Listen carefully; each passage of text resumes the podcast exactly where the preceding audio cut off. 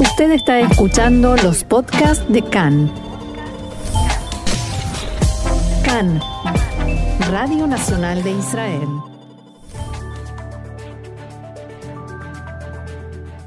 Bienvenidos a las transmisiones de CAN, Radio Nacional de Israel.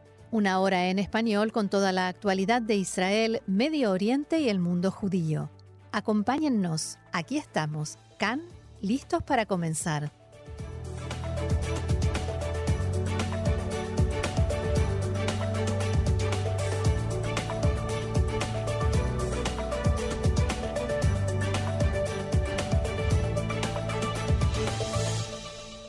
Ya estamos de vuelta aquí en CAN en Español, segundo bloque, con nuestro invitado Matías Sacal. ¿Qué tal, Mati? ¿Cómo estás? Hola Jessy, hola a toda la audiencia de nuevo. Tenemos a Mati, que es nuestro columnista, que se hace desear, hay que decirlo, que lo hemos, lo hemos invitado varias veces y, es, una figurita difícil y estamos muy contentos de que, de que esté acá con nosotros. Así es, en mi defensa tengo que decir que, lo que hacemos es intentar coordinar, coordinar para, para estar siempre acá.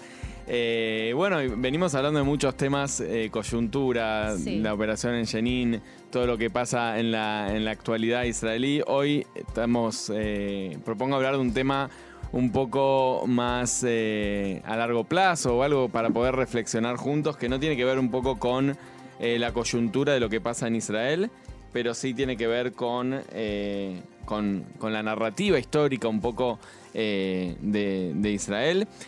Este año por, eh, primera vez eh, en la historia, en la historia, la ONU, las Naciones Unidas conmemoraron oficialmente en, eh, en las oficinas allá en Nueva York lo que los palestinos consideran la Nakba. Voy a decir esta palabra que vamos a estar hablando un poco, explicar del concepto, obviamente vamos a explicar. literalmente la Nakba significa para los palestinos la catástrofe, el éxodo de aproximadamente 700.000 palestinos durante la guerra eh, de 1947 a 1949, lo que nosotros eh, en Israel llamamos la guerra de la independencia. Ahora, ahora bien, ya el solo hecho de mencionar la palabra eh, genera tensión, malestar e incomodidad. Hay quienes deciden no utilizar esta palabra. Eso no significa que no exista. Vamos a hablar un poquito de eso también. entonces, en mi opinión, es algo de lo que se debe hablar que hay que poner el concepto sobre la mesa. Eh, con una advertencia, creo para nosotros, por lo menos que estamos acá hoy sentados, y también para la, audiencia que nos está escuchando, nosotros vamos a tratar de entender este concepto que genera mucha controversia. No tenemos las respuestas a todos, a todo.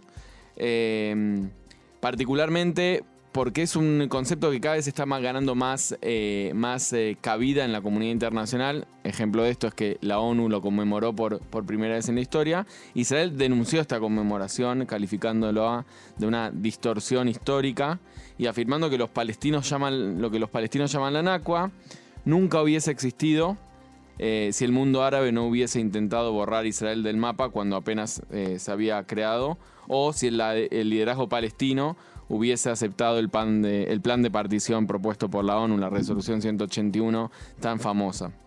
Ahora, eh, considerando el término, la manera en que el término Nakba se ha utilizado a lo largo de la historia para socavar los cimientos, la idea del Estado judío, del Estado de Israel, muchos sionistas, y me incluyo, eh, nos sentimos un poco incómodos utilizando este término o cuando se, nombra la palabra. Eh, y si necesitábamos alguna confirmación para, justificar esta incomodidad, eh, tan solo hay que ver el discurso que, dio el líder de la autoridad palestina, Mahmoud Abbas, eh, en la conmemoración en, en Nueva York eh, de este evento. Este fue un evento que contó con eh, participación de bueno, países que, apoyan la causa palestina, también artistas palestinos, pero particularmente eh, lo que refuerza este, esta incomodidad que, sentimos las personas que nos incomoda este término es los conceptos que utilizó Mahmoud Abbas en su discurso. En primer lugar, él negó todo tipo de conexión conexión judía con el monte del templo, el, el Kotel Amaraví, el, el muro occidental, muro de los lamentos comparó las políticas de propaganda israelí con las políticas de Goebbels, del régimen nazi, eh, y declaró su intención de recuperar Tzfat, que es by the way, eh, su lugar de nacimiento. Eh, Mahmoud Abbas nació. ¿Él nació en Tzfat? Nació en Tzfat, sí. Eh, particularmente es algo que va en contra de lo que él mismo ya había firmado, porque en una de las negociaciones de paz con Israel él se había comprometido y había dicho, ya sabemos que nunca más voy a volver a Tzfat. Vamos a hablar un poquito de eso eh, un poco más adelante. Eh, pero entonces ese- eh, es, esta idea de que en el discurso político eh, el término Nakwa suele venir acompañado de la deslegitimación de Israel. ¿Por qué digo esto?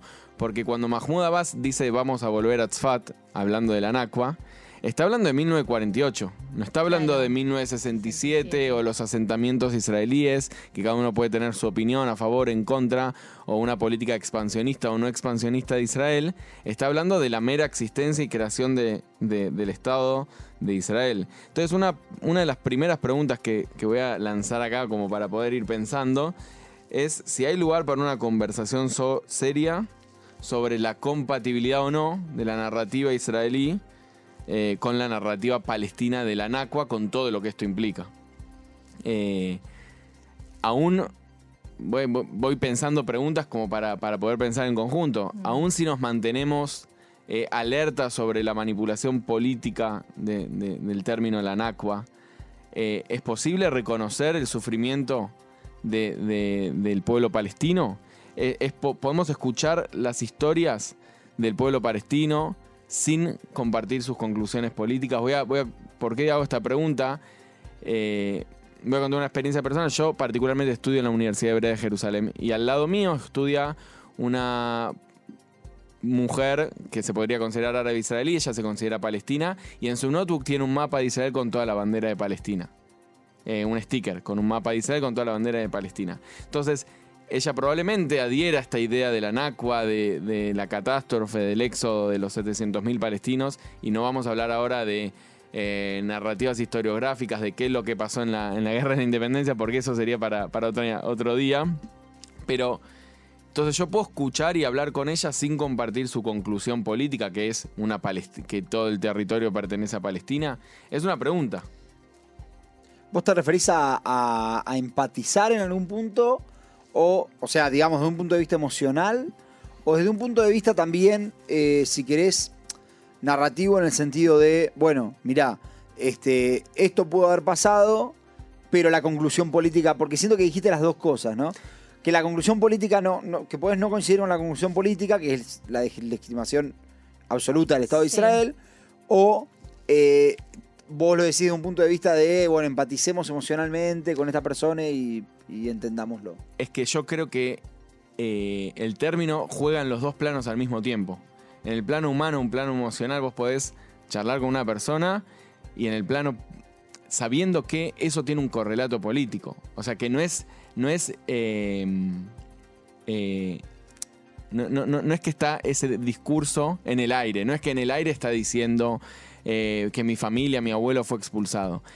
Ese discurso tiene un correlato político concreto que quiere decir, eh, entonces Israel debe hacer A, B, C, o Israel es un Estado eh, delincuente, o todas las cuestiones que vienen acompañadas con el término de la NACUA. Entonces, yo también pienso, ¿no? Antes de empezar a responder estas preguntas, yo quiero ser honesto con mí mismo, con la audiencia y advertir que en ese proceso de búsqueda de estas respuestas, que no son para nada fáciles, porque, porque estamos hablando de la realidad histórica de otros también, mis valores no, no van a ser sacrificados en, ese proceso de empatía. O sea, particularmente yo me considero un judío y sionista y creo eh, sólidamente en mi historia para luego poder entender la narrativa eh, de- del otro. En mi opinión, en mi opinión, la, la palabra o el término, el uso de la palabra Nakwa es en algún punto el fracaso del mundo árabe de destruir a Israel.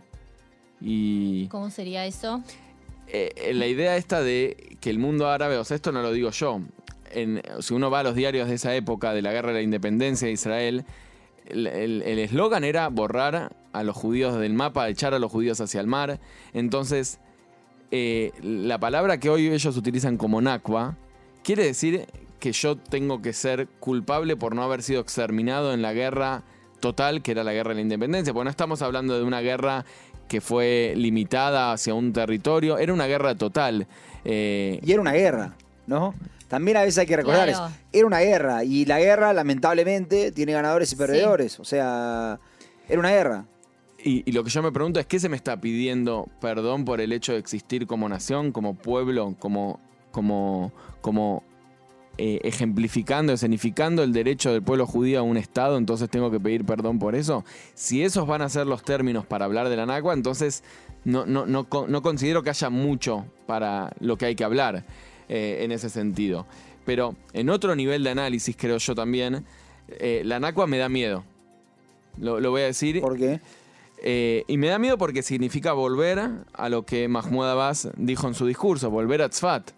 De nuevo digo, no Volver están a hablando... 1948. Claro, cuando los palestinos hablan de la NACUA, muchas veces no están hablando del 67 o de alguna oposición a alguna política o gobierno de turno de Israel. Están hablando del 48. Acá es directamente la, la aniquilación, la no existencia de- del Estado.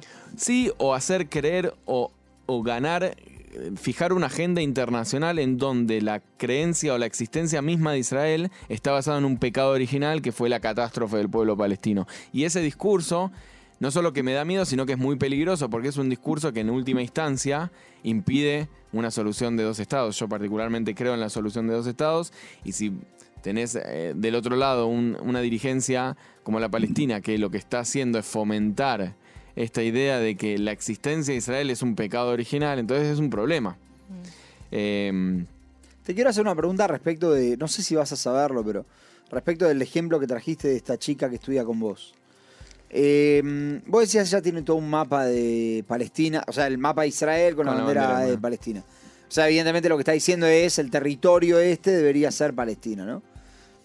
Ella estudia en la Universidad Hebrea, o sea, ¿cómo es una dicotomía eso? ¿No lo es? ¿Cómo lo maneja?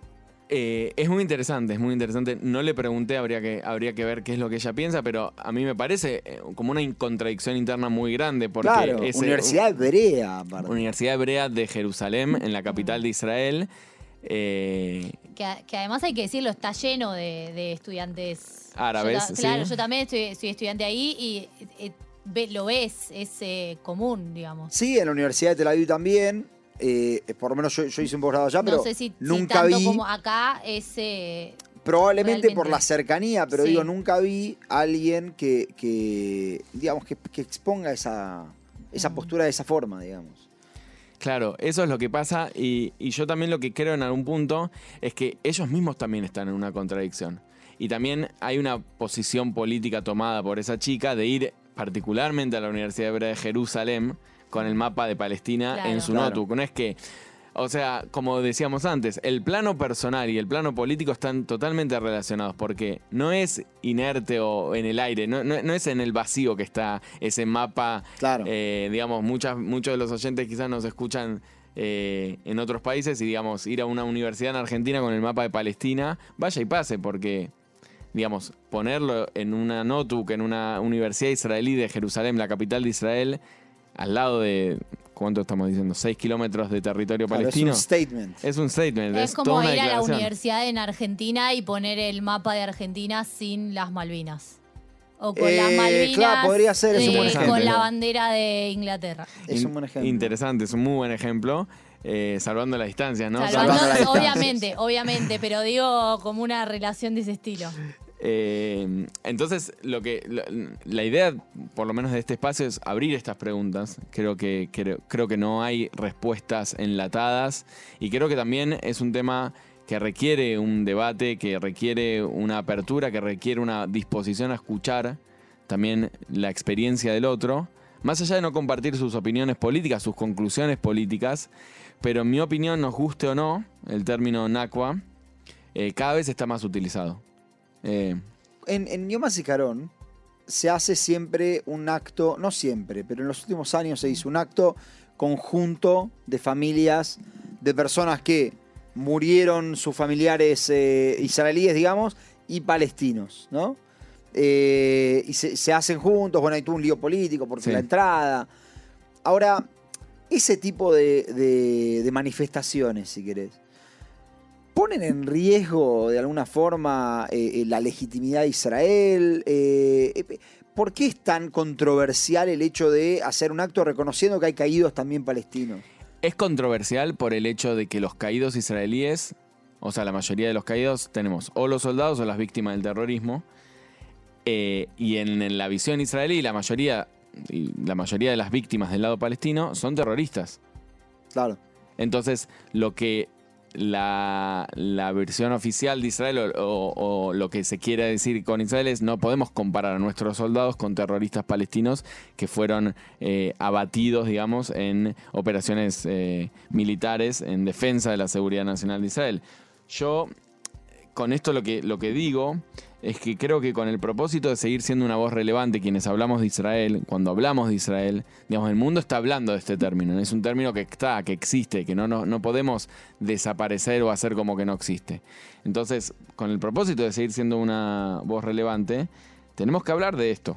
O sea, no, no digo que sea fácil, no digo que sea fácil, eh, es muy difícil, pero debemos intentar eh, reconciliar el hecho de que hoy existe el Estado de Israel y que hay gente dentro del Estado de Israel, árabes israelíes o palestinos como esta chica de la facultad, que es un ejemplo, pero hay varios como estos, que ven eh, la realidad totalmente distinta como lo vemos nosotros. Que para nosotros festejamos eh, Yom y yo no sé, sería interesante buscar el- la estadística de cuántos árabes israelíes festejan Yom Ha'atzmaut. Eh, creo que en zonas como Haifa quizás se festeja más, en zonas como Jerusalén del Este menos. Em, Claro, es una celebración en la que no participan todos. Ay, seguramente que no. Y, y- y en esto quiero hacer una salvedad. No se trata de decir perdón, yo hice todo mal, vos tenés razón. Se trata de poner los conceptos sobre la mesa y empezar por no negarlos. Existe. Permitirle al sionismo, creo yo, a alcanzar una visión moral, que es la de un Estado judío y democrático, en donde las minorías se vean res- respetadas y donde haya igualdad de oportunidades. Creo que el hecho de que mi compañera, pa- que ella se identifica como palestina, venga a la Universidad Hebrea de Jerusalén con un mapa de Palestina, habla de también la apertura de la sociedad israelí de recibir aún a aquellos a que, que, viene, que, opinan distinto, que tienen op- opiniones totalmente distintas sobre lo que sucede acá en Israel. Pero, ¿te parece que en una realidad donde yo veo que cada seis meses, un año, tenemos una operación en Gaza, tenemos un conflicto acá, un conflicto allá, pareciera ser que la realidad no nos deja sentarnos a pensar en estas cosas? Entonces, ¿te parece que en una realidad como la que estamos podemos llegar en algún momento a decir, bueno, capaz que es momento de sentarse y decir, bueno, esto pasó, no coincido con las consecuencias políticas, pero sí, porque lo que vos planteás está bueno, la pregunta es, hasta, hasta el hecho de sentarse a pensar, ¿es algo posible? Yo creo que el hecho de sentarse a pensar es algo posible y deseable. Digamos, eh, no se trata, como decía, no se trata de pedir perdón o de un lado al otro, porque como vos decías, como, como aclaramos en un principio, esto fue una guerra, una guerra total, la guerra de la independencia.